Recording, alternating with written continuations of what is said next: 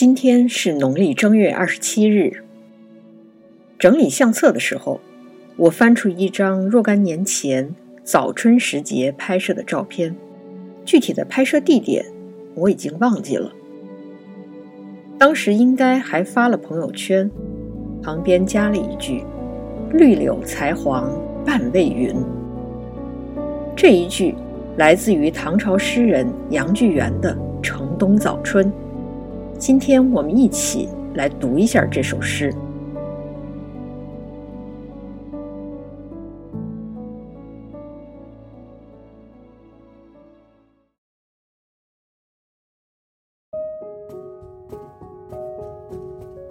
城东早春》，唐·杨巨源。诗家清景在新春，绿柳才黄半未匀。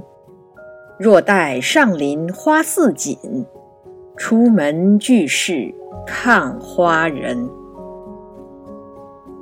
这是一首七言绝句，写的是早春。前两句是实写，诗人喜欢的时节是早春。这个时候，初生的柳芽颜色是淡黄的，十分可爱。才黄，半未匀。说的都是柳叶刚刚萌发的状态。后两句则是说，再过一段时间，等到长安城里繁花似锦的时候，到处都是赏花郊游的人。这两句就是虚写了。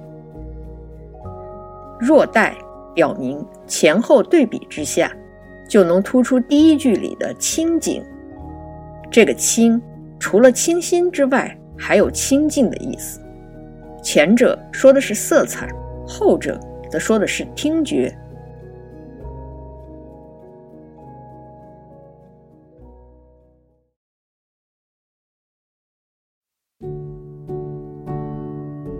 虽然这首诗的具体创作年代不详，但基本可以确定的是，它写于作者在京城任职期间。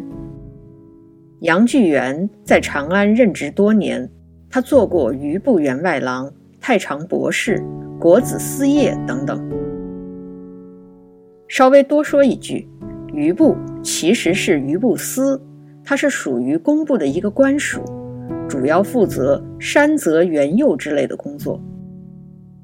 有的地方把这个余部和礼部弄混了，其实这是两个不同的部门。第三句说。若待上林花似锦，上林就是上林苑，这是一个皇家园林，始建于秦，在汉武帝的时候扩建到很大的规模。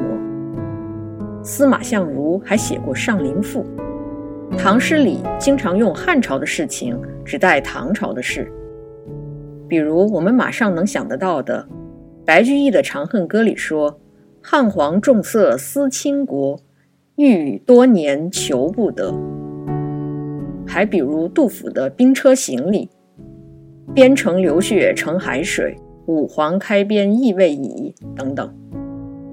当然，洛阳也有一个上林苑，但是它远不如长安的这一处有名。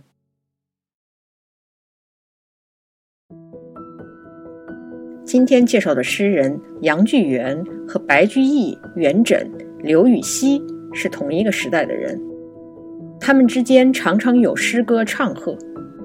杨巨源曾经写过《寄江州白司马》，从这个标题一看，我们就知道这是一首送给白居易的诗歌。白居易曾经担任过江州司马，因为我们还记得《琵琶行》里说：“江州司马青衫湿。”另外还有一个叫杨巨源的人。他是南宋时期的一位武将，是四川人。在阅读古籍的时候，我们需要稍微注意一下，看到底指的是哪一个杨巨源。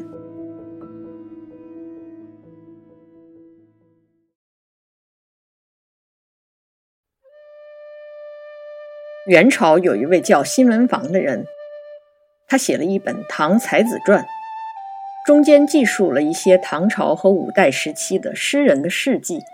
并且点评他们的艺术风格。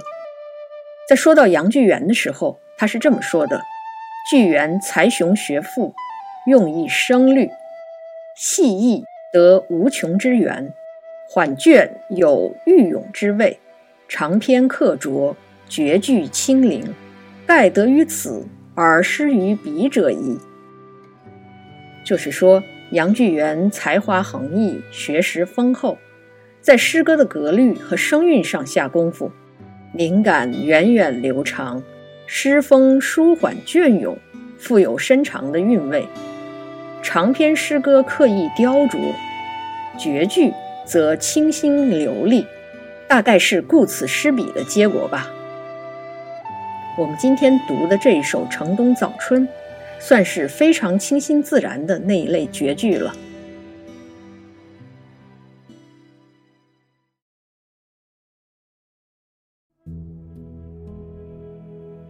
回到开头提的那张照片，当我看到拍摄时间是二零一三年的时候，还是略微有些吃惊。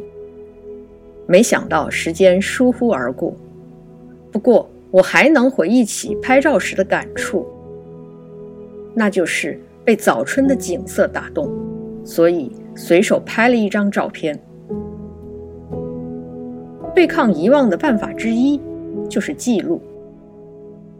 诗人是写了一首诗，我们可能是记下一段回忆，或者随手拍了一张照片。早春年年都有，所以无论什么时候，我们都能记起触动心弦的那种感觉。